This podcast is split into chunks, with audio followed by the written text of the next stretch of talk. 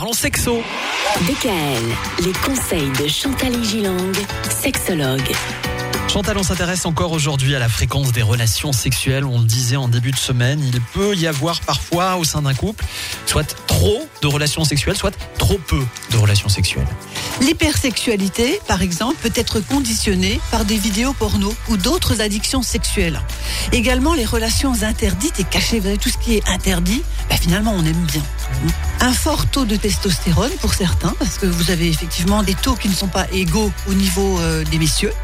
Mais cette hypersexualité est considérée comme étant normale pour un couple en phase de lune de miel, c'est-à-dire un couple en construction dont l'attachement physique et affectif est à mettre en place. Oui. À l'inverse, il y a l'hyposexualité. L'un des deux partenaires ne souhaite pas souvent des relations sexuelles. Alors ça peut être l'un des deux. Si ce sont les deux, ça ne pose pas de problème et les gens, par exemple, ne viendront pas consulter, ils n'en ont pas envie et voilà.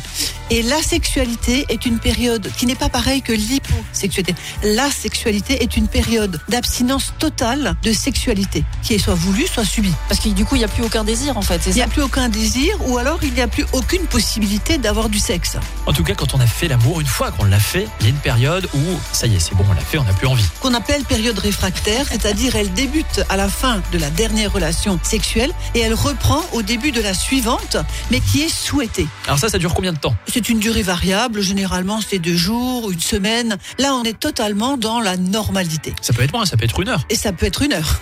Mais ça doit dépendre de l'âge aussi. De, Ça de doit dépendre de l'âge. Moi, j'avais un jeune homme qui me disait Oh, mais attendez, moi j'ai envie seulement au bout de deux heures, c'est normal Ah, bah oui, quand même.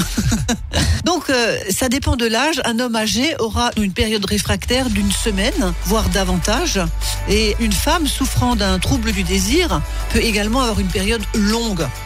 Mais attention, cette période réfractaire va augmenter si vous vous contraignez à avoir une relation juste pour satisfaire le partenaire ou par crainte de le perdre. Par exemple, une femme qui avait 3-4 jours de période réfractaire ou une semaine où elle n'avait pas envie et qu'elle se force dans cette semaine où elle n'a pas envie à avoir une relation, eh bien, cette période réfractaire va augmenter et va arriver à 10 jours, 2 semaines, oui. 3 semaines. Ça, je l'explique souvent aux couples. N'insistez pas, ne faites pas l'amour si vous n'en avez pas envie. Ce sera le bon conseil avant le week-end. On vous souhaite un bon week-end. Un bon week-end quand Un même. bon week-end quand même. hein. oui, ça va bien se passer. DKL, retrouvez l'ensemble des conseils de DKL sur notre site internet et l'ensemble des plateformes de podcast.